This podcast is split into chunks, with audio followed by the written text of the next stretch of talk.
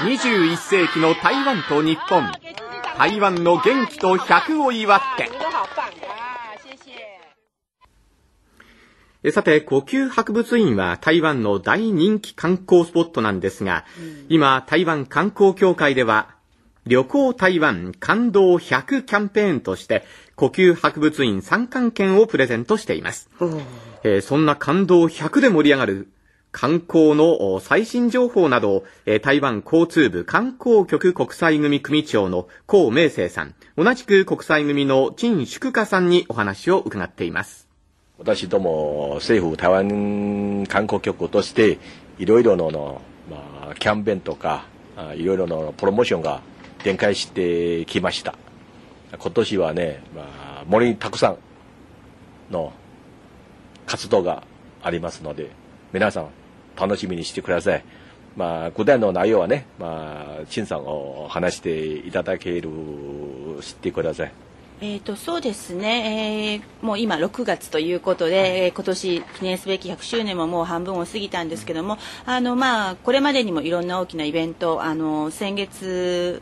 まあ、5月の頭なんですけどもあの日本と台湾のあの架け橋として有名な八田余一さんの、えー、記念パークがあの盛大に、えーと、開催いたしまして、えー、多くのお客様にもお越しいただいております。でそれをはじめですねで今後、えー、まだ100周年ということであと半年、えーと、これからですね10月10日の国慶節国の誕生日を前にですねよりあの観光局の方でも大きなイベントを、えー、今から仕掛けていくわけなんですけども具体的に今決まっているということことでで日本のお客様にも楽しんでいただけるということであれば、えっと、まずあの10月10日の国慶節のの日にですね台湾にお越しいただいた方にはですね、えー、キャンペーンということであの漏れなく、えー、素敵なあの、えー、商品が当たるというあの抽選会をですね空港の方ですとか港の方ではあの行いますのでぜひあのよければ10月10日にですね一緒に来ていただいてあの記念すべき日を祝っていただきたいなというふうに思っております。でそれ以外にもですねやはりあの100周年にちなんだですねあの、まあえー、記念の、うん、シーズンプレゼントも引き続続きやっておりますしあとはあの100歳以上でですねあの夫婦円満ということがあの100年ということであの語呂合わせでいろいろあの台湾ではあの縁起のいいことであの100年100周年でたくさんあの結婚する方も実はいらっしゃいましてであの私どももそういう記念すべき年にですねぜひ日本のあの縁あのご夫婦の皆さんにですねお友達もあの誘っていただいて台湾に来ていただけるとですねあの素敵な商品をですね各旅行会社のキャンペーンとタイアップしてやっておりますのでこの、えー、季節にですねぜひあの12月31日までに、えー、それぞれの旅行会社とあと私ども台湾観光局でタイアップしたあの夫婦円満キャンペーンというのもやっておりますのであの最寄りの旅行会社などにお問い合わせいただければと思います。さあそして台湾に、えー、日本から、えー、やってきた観光客の皆さんにですね、えー、その、えー、ついでと言ってはなんなんですけれどももっとたくさんですね、えー、台湾を知っていただきたいという観光スポーツなどあると思うんですけれども、えー、ご紹介いただけますでしょうか。そうですね。あの何回もリピーターの方もたくさんいらっしゃると思いますので、まあ、新しい見どころということであの今はですね台北のですねあの近くであのお茶が相変わらずブームなので例えばマオコン猫の空っていうところがあるんですけどもそちらの方に行っていただいてあの台北の夜景を見ながら美味しいウーロン茶をですね楽しんでいただいたりですとかあとあの台北市内でですね今あの、えーと、スポットライト、えーキャンペーンというかあの企画プロジェクトっていうのをやっておりまして肝鎮論健康の甲に青いあの竜ですね、えー、ここがですねあの、まあ、あの有名なティンタイホンっていうところの小籠包があると思うんですけどもそちらの界隈がですね実はあの目抜き通りから1本裏路地に入っていただくと本当にあのノスタルジックだとゆっくりとしたスローフードですとかあとおしゃれなあのお店とかがいっぱいあるので、えっと、一味違う台湾を楽しんでいただけるスポットとして今の観光局ではあの皆様にご紹介しているので、えー、そういったところもですねあのぜひ覗いていただければなというふうに思っております。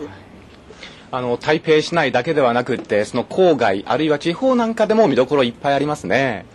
そうですね。あの日本の皆様がよく郊外でということでまず思いつくのが9分だったりするんですけどもあの9分はもう十分有名なので、それ以外にですね東北角東に北にあの角度の角東北角っていうところがあるんですけどもそちらの方でですねあの今台湾、えー、ここ数年自転車が非常にブームでしてそちらの方でですねぜひあの自転車乗っていただいてあと海を眺めていただいたりしてですねそういったあのちょっと足を一足伸ばしてですねそちらの方もご覧いただければなというふうに思っております。はいえー、それでは最後にですね、えー、コウさんから、えー、この放送をお聞きのリスナーの皆様に向けてメッセージをお願いします。まあ、日本の皆さん、いつも応援していますから、ぜひ、台湾遊びに来てください。心から歓迎しております。はい、どうもありがとうございました。ありがとうございました。ありがとうございました。台湾交通部観光局国際組組長の高明生さん、そして国際組の陳淑華さんでした。この旅行台湾感動100キャンペーンは、呼吸博物院参観券の他にも、地下鉄 MRT などで利用可能な IC チップ入りマネーカードや、台湾各地のテーマパーク無料入場券などもプレゼントしております。その他にもお得が満載の旅行台湾感動100 2011ウェルカムプレゼントにつきましては、日本国内の台湾観光協会各事務所にお問い合わせください。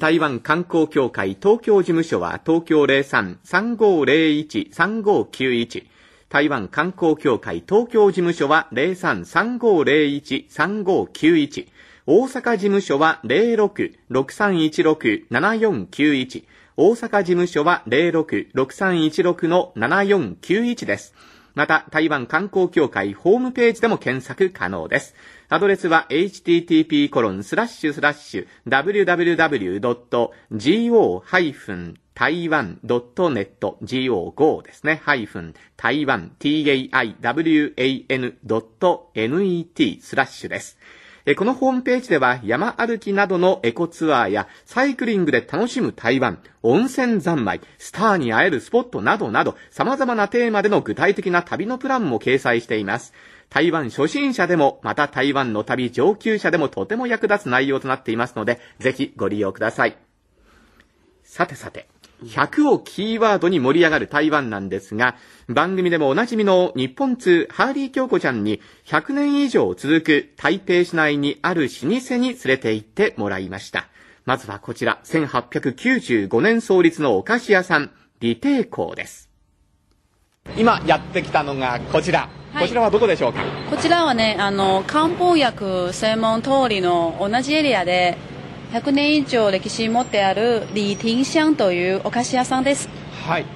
ここはもう台湾ならではのお菓子が並んでるわけですよね。そうですね。入ってみましょうか。そうですね。はい、はいえー、赤レンガに木それからガラスというような感じでできてまして、中も結構明るいですね。あすごい。中に入るとねすごいいい香りがしてきますね、はい、これこれパイナップルケーキですね。そうですね。焼き上がりじゃないですか、え。ー、美味しそう。香ばしいいい匂いがしてますよね、はい、甘い香りですね、えー、はい。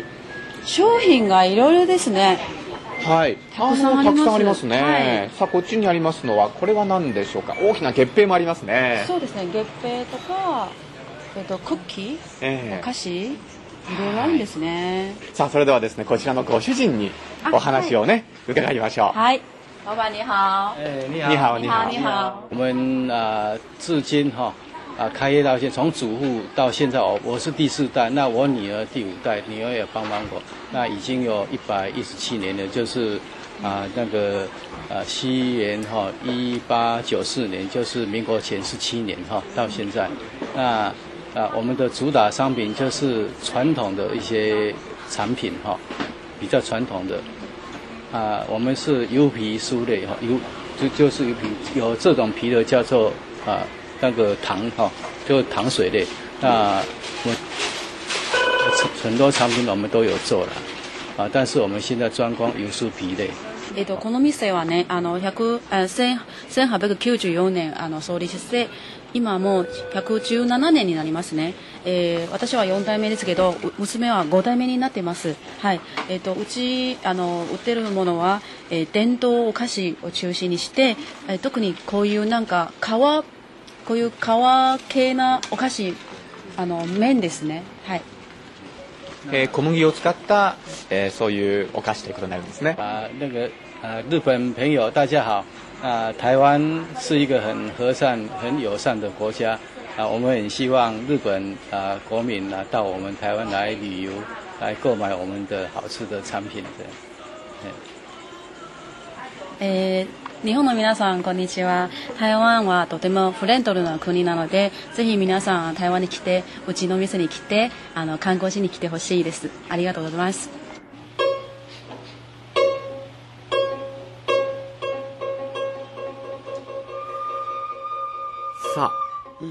古式ゆかしきなんか音楽が聞こえてきたと思うんですけれども、こちらはですね、1890年創立のお茶屋さん、有機名茶というとこなんですが、こちらの2階のサロンにお邪魔しましてね、ちょうどこの日行きますと、あの、昔ながらの伝統楽器を使った、あの、まあ、コンサートなんかをここのサロンでされてるんですが、そのちょうど練習の 人ですね、会いまして、えー、ちょっと演奏してもらったんですけどね。これだって校庭のね、はい、前で踊るやつでしょ？ああ、そうなんですか。うん、宮廷用の音楽だもんね。えー、うん、とてもなんか雰囲気がありましたね。天女の前ですよ。ええさすが市村さん詳しいですね。西安の方の曲目なんですよこれって。こういう音楽を楽しみながらこちらではお茶を楽しむこともできるということですね。昔の茶芸館と同じだよね。えー、とってもねあの居心地のいいそんなサロンでしたね。さあそしてこの創立100年を超えている有機名茶のご主人にもお話を伺いました。阿拉西瓦欧兰根的是，在我父亲的手上呢，早期是以把台湾的茶外销为主的，就是因为以前台湾茶非常有名，在台北近郊有很多的乌龙茶，然后有包种茶等等的，那我们是以把茶叶外销到国外去，那一直到了一九。七五年的时候，那因为整个台湾的经济开始繁荣，那么国内饮茶人口越来越多，那我们就开始把茶叶设内销的门市，那兼做内外销。那后来也有日本，我们也也也有日本人来买台湾的茶，那卖过去这样子。那一直到了二零零四年，因为我们是一个老的茶厂，我们。又做了一个更大的突破的改变，就是我们把整个老的茶厂加上的呃教育的功能，我们让来的人他可以认识茶是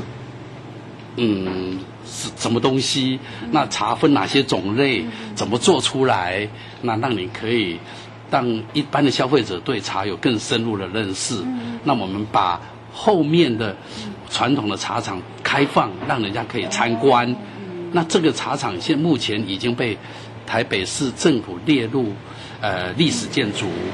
啊。那我们后面有大概连全世界其他地方都看不到的传统的炭焙茶的空间，那是呃非常特别的。我们等一下可以看一看。OK。えっとこの100年という歴史の中に大昔はねあの台湾のお茶海外に売ることをしたんですけどで1900 えー、1975年の時にやっぱ台湾の経済はねますます繁栄にしてあのお茶飲むの人もあの増えたのであのだからその時海外じゃなくてあの台湾国内にもお茶を売ることになりました。で一番変わったところといえばあの2004年の時に、えー、後ろに大きなお茶の工場があってそこはねあのオープンオープンしましたね。あのつまり教育のあのなんか教室みたいなあのコーナーも作ったんですけどつまりお客さんここに来てお茶を買う買うだけじゃなくてお茶についての認識もしてもらいたいですねだからあのこれからも一緒に見に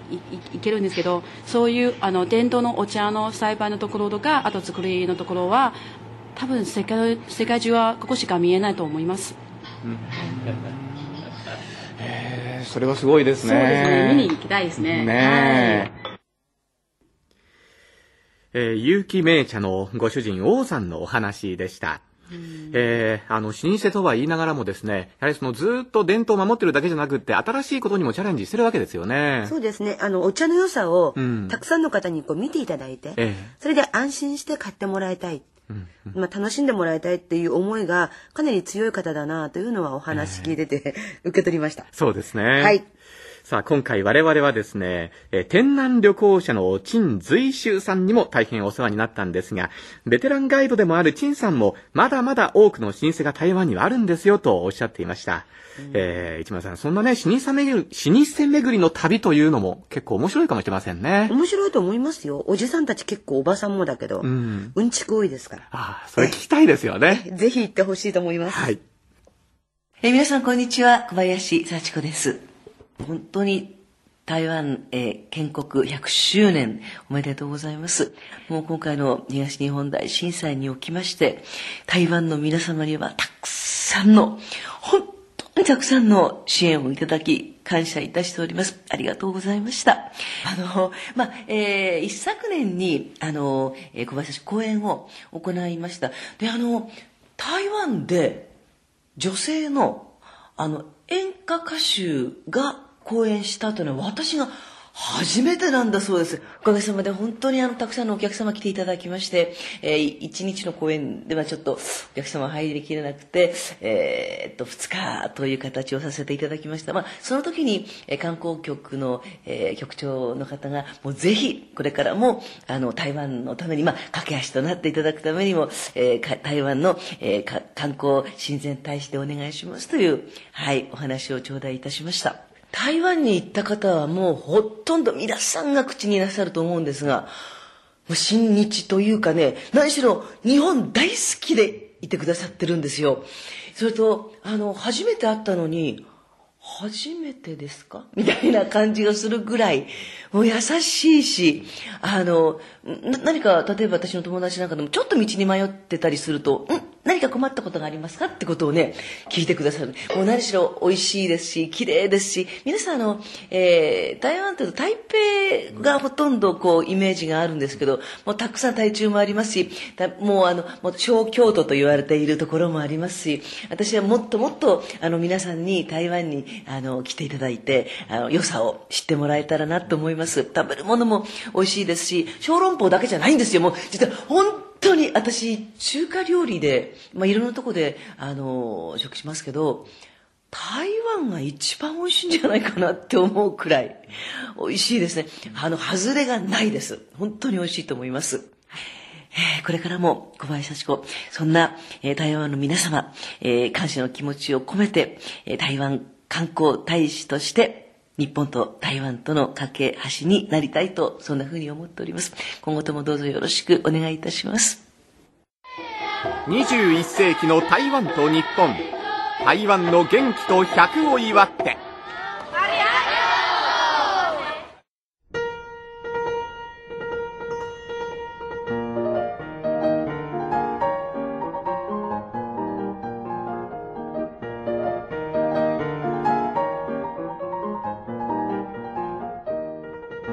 台湾で活躍している日本人はたくさんいらっしゃるんですが、その中のお一人、台湾でピアニストとして長きにわたってご活躍されているのが藤田あずささんです。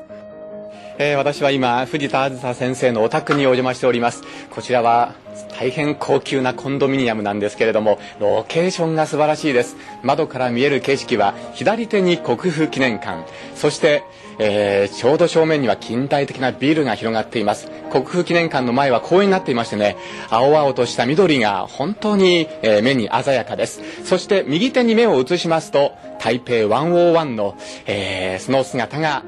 天にそびえ立っております。そしてお部屋の中もですね、えー、緑がいっぱいといいますか、お花がね、たくさんありまして、えー、飾られています。そして壁には、えー、ショパンの、肖像画が、えー、ところどころに、えー、飾られているということですね。もちろんグランドピアノもこのお部屋にはデーンと、えー、つられております。あの昨年、えー、台北文化賞を受賞ということでおめでとうございましたはいありがとうございますこれはねあの、えー、14回目なんですけどもなかなか大変な賞なんですよっていうのがねあの私どもあの外国籍のものはこれ以外ないんです。他のあの芸術賞とかねあれは全部あの台湾国籍の人だけに限られてる、だからまあ日本人でももちろん初めてだし音楽家もねあの過去作曲家一人それ以外はなかったんですね。演奏家っていうのはもちろんなかった。やっぱり演奏家っていうのはねそこにここにじっといてあの絵描きさんだとかあの小説家のように書いてたらいいんじゃないでしょ、どっかのコンサートホールに行かなきゃいけないんです、ね？もう必ずそこに出向いていかないといけないんです。それがね旅行が本当に多いです。ああそれはもう、えー、いろんなあ地域あるいは国ということですね。はいはいそうですね、うん。えー、随分いろんな国に来ましたからでもそんな中でやっぱりこういうことをやってみたいということもまだまだたくさんおありになるんでしょ？もうこれ以上はもうあんまりよく出しません。このショパンのね、ええ、去年ショパンの全作品の連続演奏をしたもうこれは私本当に生涯のあの大事業だったと思います、まあ、しかし集大成として、えー、そういう活動をね、えー、残すことができたわけなんですけれども、ね、あのということはこの台湾でもそのショパンの音楽というのがこう浸透してきたということも言えるんですかね？これはね私ねあの自慢じゃないですけど、はい、私随分貢献しましたね、あの26年前にショパン協会作ってから結婚して台湾に来たのは50年前です、はい、でもその後13年目にあの子子供男の子が2人いるんですけどその男の子が13歳を越すともう外国へ出られないっていう規則があったんです。それでね13歳になる前に男の子2人連れてアメリカに行ったんです、うん、であの彼ら2人がアメリカの理工科大学ね卒業して私は帰ってきた。そしたらもうずるずると台北であのあちこちの音楽大学からも教えてくれっていうことになってそれで結局台北でのお仕事があの本当にもう私の生涯の何て言うんですかあれになりました。ライフワークというような感じですね、ね、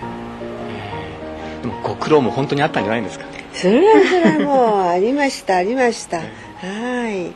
もうそれはねあの第一その資金をねあの最初あの基金会ですから基金をねあれしないといけないね。そこまでねあまり考えないでとにかくショパンショパンショパンと思っていた。若気の過ちだってもう一つ。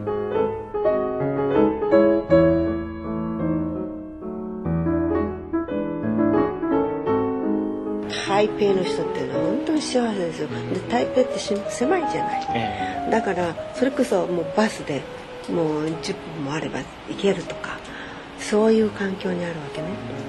だから音楽っていうものはあのそら皆さんが特に日本の皆さんが想像してらっしゃる以上にクラシック音楽はあの発達してますここでは。あそうですか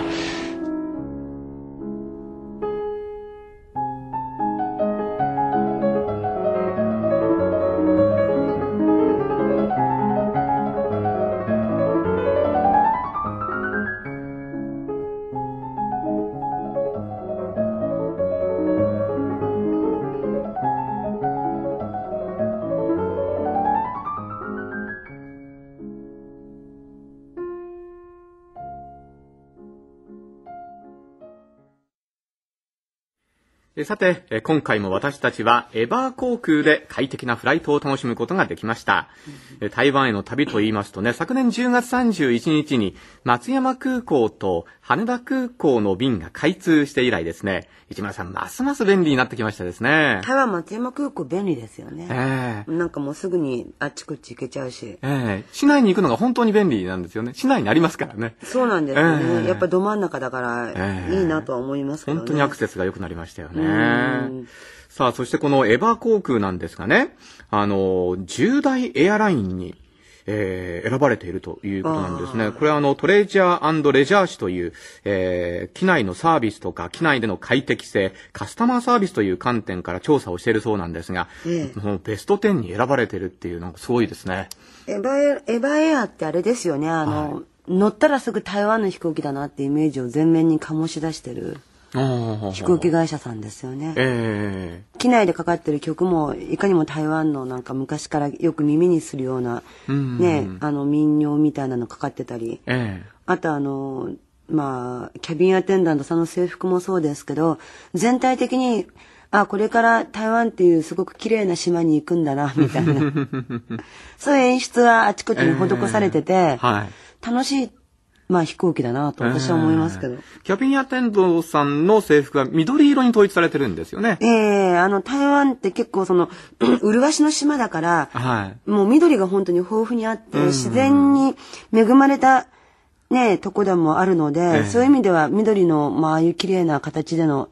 す、制服見ると、うん、台湾にこれから行くのね、という 思いもちょっと出てくるみたいな。えーちょっとそういう意味では憎らしい演出ですかね。ああ、なるほどね、えー、もうその飛行機に乗った瞬間から台湾にいるという、そんな雰囲気なんですかね。そうですね。あの、やっぱり飛行機会社ってみんなそれぞれ自分たちの色を出しますけど、えー、エヴァはそういう意味ではすごい成功してますよね。まあ、だから人気も高いのかなという感じもね、するんですけれども、その、キャビンアテンドさんたちの対応なんかも、本当に親切ですよね。ああ、それはありますね、えー、すごく気遣ってくださったりして、はい、特にあの、まあ、年配の方からお子様に、まあ、向けてまで、うん、まあ、美に入り、サイに入り、よく気遣ってくださるところはお見受けしますよね。えーうん、そしてあの、日本人のスタッフの方もいらっしゃるのが、私なんかあの、言葉がですね、ちょっとやっぱりあの、厳しいところがありまして、助かるんですよね。あの、台湾初挑戦っていう旅行者の方にもいいとこですよね。えー、そういうふうなね、分では安心して、あの、旅をね、えー、楽しむことができるんじゃないかというふうに思います。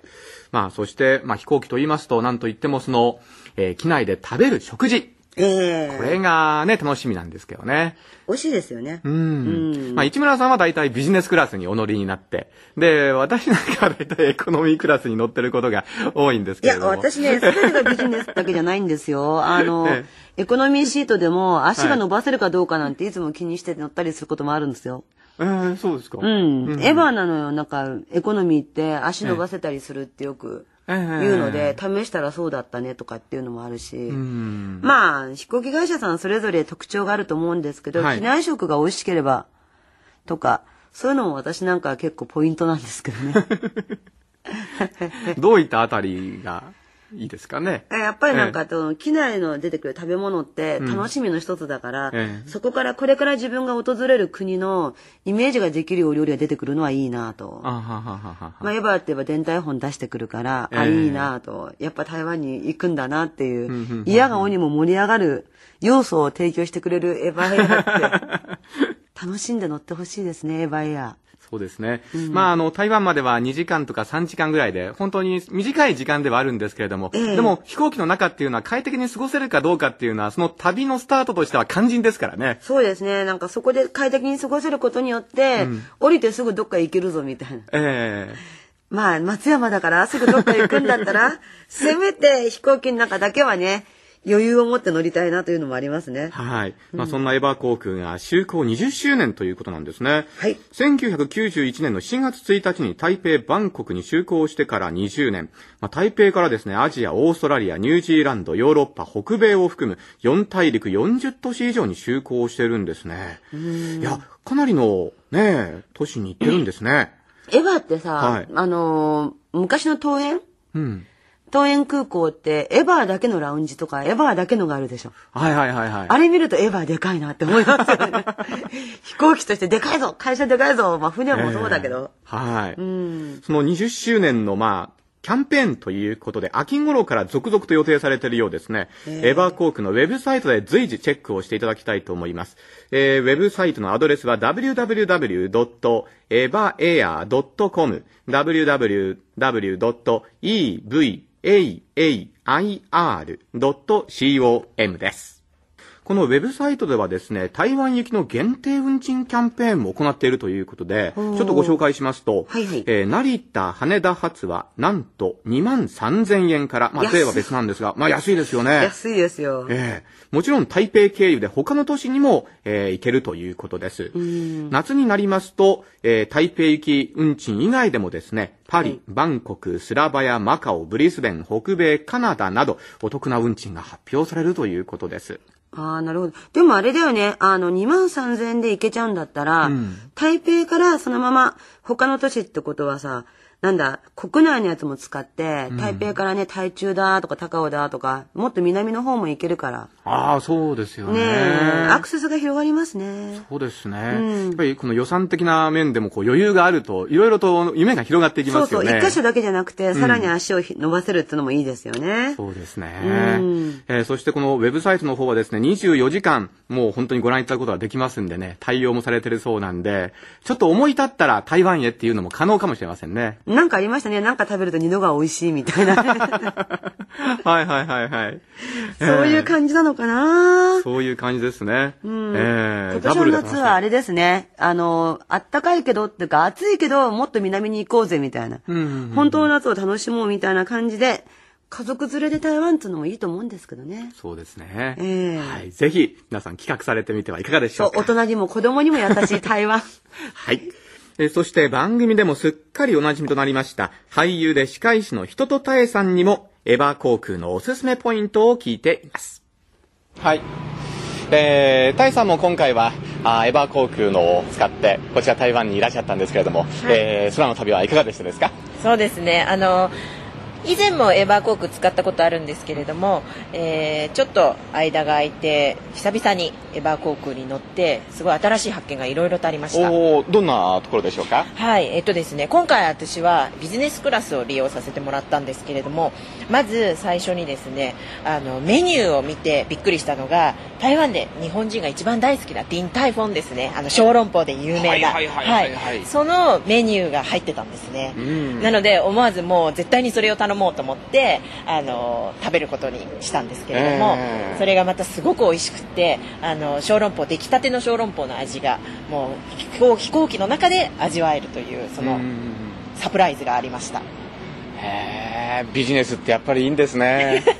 そうですね。あのエコノミーにはなかったですか？エコノミーじゃないんですね。次はぜひビジネスで。そうですね。ぜひそれで味わっていただきたいなと思います、えー、じゃあいい飛行時間だったんですね。そうですね。あの台湾まで本当に3時間ぐらいですぐ来れてしまうんですけれども、まあ、そうやってあの小籠包を楽しみながら、もちろん中では映画とかもたくさんやってましたしでその映画もあの自分でいろんなものを選べてハリウッドの最新作から、まあ、台湾映画だったりそれから日本映画それからあの懐かしの昔のえー、映画とかも全部あって本当にあのタイトル選びでちょっと迷ってたらば多分見終わらずに台湾台北に着いちゃうんじゃないかなと思うぐらいあの早く着きました、あうん、そういったコンテンツは本当にいろいろと用意されてますよね。そうですよね、うん、あとはやっぱり私女性なので、はい、デューティーフリーですね。あの免税品のカタログを真っ先に取ってこういろいろと見てみたんですけれどもすごい中があの充実していて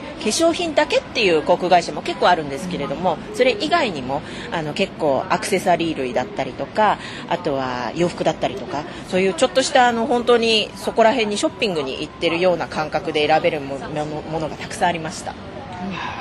じゃあまた一緒にエバー航空で台湾に、えー、来ましょう。はい、ぜひまたエバー航空を使っていきたいと思います。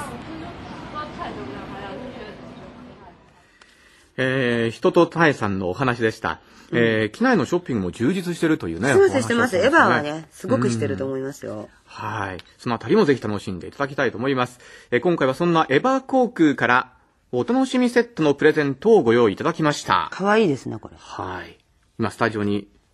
てーんと座ってるんですけれどもね、かわいい虎のぬいぐるみがあります。えー、オリジナル、ベアトラバージョン。それからですね、あとメモパッドも、えー、セットということです。えー、このセットを皆様にプレゼントさせていただきます。応募方法につきましては番組の最後にお伝えいたします。こちらもどうぞ最後までお楽しみに。うん、また、エバー航空の様々なキャンペーン情報は、ウェブサイトを随時チェックしてください。アドレスをもう一度お伝えしておきましょう。www.evaair.com www.evair.com です。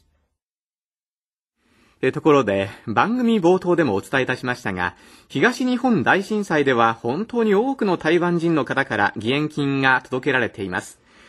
台湾の交流協会事務所へも、そんな気持ちを直接届けたいと、救援物資などを持って、たくさんの方がいらしたそうです。そんな様子と、これからのさらなる交流について、財団法人交流協会台北事務所代表の今井正さんをお尋ねしました。あの3月11日の東日本大震災によって多くの人命が失われ甚大な被害がもたらされました。交流協会台北事務所署員一同を代表いたしまして被災された全ての皆様に心からお悔やみとお見舞いを申し上げます。ここ台湾では地震発生直後から各界各層実に多くの人々から心のこもったお見舞いや激励が寄せられ、また28名の救援隊の派遣、巨額の義援金、多量の支援物資など様々な形で日本を応援していただいております。菅総理は台湾の新聞への感謝の寄稿文の中で、我々の心と心の絆を改めて感じましたと述べておられますが、私ども台湾に在住する者も全く同じ気持ちです。一つのエピソードをご紹介しますと、地震発生直後、私ども交流協会台北事務所の前に花束が一つそっと置かれていたのが見つかりました。その花束は台湾の方からのもので、日本国民平和の祈りと書いたカードが添えられていました。私たち松院一同はこの花束に心が震えるほどの強い感動を覚えました。地震発生から2ヶ月余り、台湾の人々からの頑張れ日本という激励の声と、日本の人たちからのありがとう台湾という感謝の声が合わさり共鳴して日本と台湾の人々の心と心の大合唱とでも言えるような状況が起こっております。私ども交流協会はこのような心と心の絆を大切にして日本と台湾の交流をもっと広くもっと深くもっと大きく育てていかなければならないという気持ちを新たにしております。あの日本と台湾はこのような心と心の絆に加え民主主義人権の尊重市場経済といった基本的な価値と制度を共有することによっても固く結ばれております。1年半ほど前に私ども交流協会が台湾で実施した世論調査においては52%の回答者が最も好きな外国として日本を挙げておられます。台湾は圧倒的に親日度の高いところです。台湾は日本にとって第4位の貿易相手でもあり日本は台湾にとって第2位の貿易パートナーであります。現在経済分野ではいわゆる日本と台湾ビジネスアライアンスという考え方が関心を呼んでおります。つまり、日本と台湾の企業がそれぞれの得意分野を組み合わせながら、連携して中国市場に進出し、成果を上げようという発想であります。得意分野と言いますと、例えば中国の言葉や慣習、労務管理、マーケティング等々については台湾企業の方にノウハウが豊富であります。他方、企業ブランド力、先進技術レベルについては多くの日本企業が優位性を持っております。そこで日本と台湾の企業が手を組み、お互いの得意のところを生かし、補い合って中国で連携してビジネス活動を展開することで、ウィンウィン関係を実現しようという考えです。交流協会はここ1年来、日本国内10カ所でビジネスアライアンスの説明セミナーを開催しましたが、今後とも理解が一層広まるよう努めたいと思っております。日本と台湾の間の旅行者は両方向ともそれぞれ年間100万人を超えております。私ども台北事務所は本年度から観光促進のための体制を拡充しました。地震と自然災害に関すること、例えば防災対策、災害復興、といったことも日本と台湾の間で交流、協力を推進すべき重要な分野です。台湾側当局に状況説明を行うとともに、風評被害といったマイナスの影響が出ないよう、当地メディアを含め関係者を対象とした説明会を開いたところであります。日本と台湾の間には、これらの他にも文化交流、学術交流、メディア交流、青少年交流など、多くの分野で交流が繰り広げられております。私ども交流協会は、このような心と心の絆を大切にして、日本と台湾の交流をもっと広く、もっと深く、もっと大きく育てていかなければならないという気持ちを新たにしております。財団法人交流協会台北事務所代表の今井忠さんのお話でした。あの、実際にこちらのですね、交流協会のあの1階の領事待合室があるんですけれどもね、えー、そこにですね、本当にたくさんのこのメッセージがこう、展示してありましてね、いやー、ほんと小さい子供の字だなっていうのもわかるんですけれどもね、まあ、日本頑張れとか、そういうメッセージがすごく、あのぱいあの展示されてるんですよね。あ,、えー、あそこ綺麗なビルに移ったんですよね。交流協会ね。えー、きっとそういうところで溢れてたらなんか感極まりでしょうね。なん。かね、本当にその気持ちが嬉しくって、それがその展示を見てるとこう自分にもね伝わってくるんですよね。交流協会は現地の方も皆さん職員で働かれてるから、えー、ある意味すごく、うん、感無量なのかもしれませんね。代表がおっしゃってたみたいに、えーうん、いや本当に改めて嬉しいなと思いましたね,、うん、ね。はい21世紀の台湾と日本。台湾の元気と100を祝って。市村さん、はい、またまたあっという間の90分でしたが、いかがでしたですかね？楽しかったです。ねえ。ええ今回またいろんなところもね、ご紹介できましたし。そうですね。やっぱりなんかあの、えー、プロデューサー頑張ってるから楽しかったです。はい。さあ、そして台湾についてもっと知りたいという方は、台北中日経済文化代表所のホームページをご覧ください。経済から文化まで本当にいろいろな情報が満載です。アドレスは http コロンスラッシュスラッシュ www.taiwanembassy.org スラッシュ jp www.taiwanembassy.org スラッシュ jp です。そしてお待ちかねリスナープレゼントのお知らせです。よかったですね、プレゼント。はい。先ほどお伝えしたエバー航空お楽しみセット3名様。これはオリジナルベアトラバージョンプラスメモパッドです。3名様です。それから番組、エビスグリびっくり、お楽しみ袋を1名様にプレゼント。えー、何が届くかお楽しみというお楽しみ袋1名様です。以上、プレゼントご希望の方は、はがきに住所、氏名、お電話番号と必ず番組への感想、それから希望の商品名をお書きの上お送りください。宛先は郵便番号107-8373、ラジオ日経、21世紀の台湾と日本係です。郵便番号107-8373、ラジオ日経、21世紀の台湾と日本係までお寄せください。また、ホームページからも応募が可能です。アドレスは http コロンスラッシュスラッシュ www.radionickei.jp スラッシュ台湾です。締め切りは7月20日水曜日、7月20日水曜日の消印有効です。ご応募お待ちしております。志村さん、またまた台湾がですね、ええー、好きになってしまった私なんですけれども、はあ、次はどんな出会いが、あるいはどんな発見があるんでしょうか？楽しみです。そうですね。あの、お土産は選んで買うということを私は今回はすごく学んだので、できる限り台湾に行った皆さん、お土産選んで買って帰ってきてください。お土産は本当にね、いろんなものありますからね。そうそうそうそうそうそう。もうね、あっちこっちで見て、楽しんで、そして美味しいものを食べて癒されて帰ってきてください。台湾いいですよ。はい。それではまた次回まで皆様どうぞお元気でお過ごしください。お相手は、市村清子と山本直也でした。ごきげんよう。再见。この番組は、台北中日経済文化代表所、財団法人交流協会、台湾観光局、財団法人台湾観光協会の講演、エバー航空の協賛、RTI 中央広範電台の協力でお送りいたしました。藤田あずさ先生に別れのワルツを弾いていただいております。窓の外に目をやりますと、雨に煙る台北の街並みが広がっています。台北101の頭は雲に隠されてしまっています。なんか今の私の気分を表しているかのようです。今回は100年をキーワードに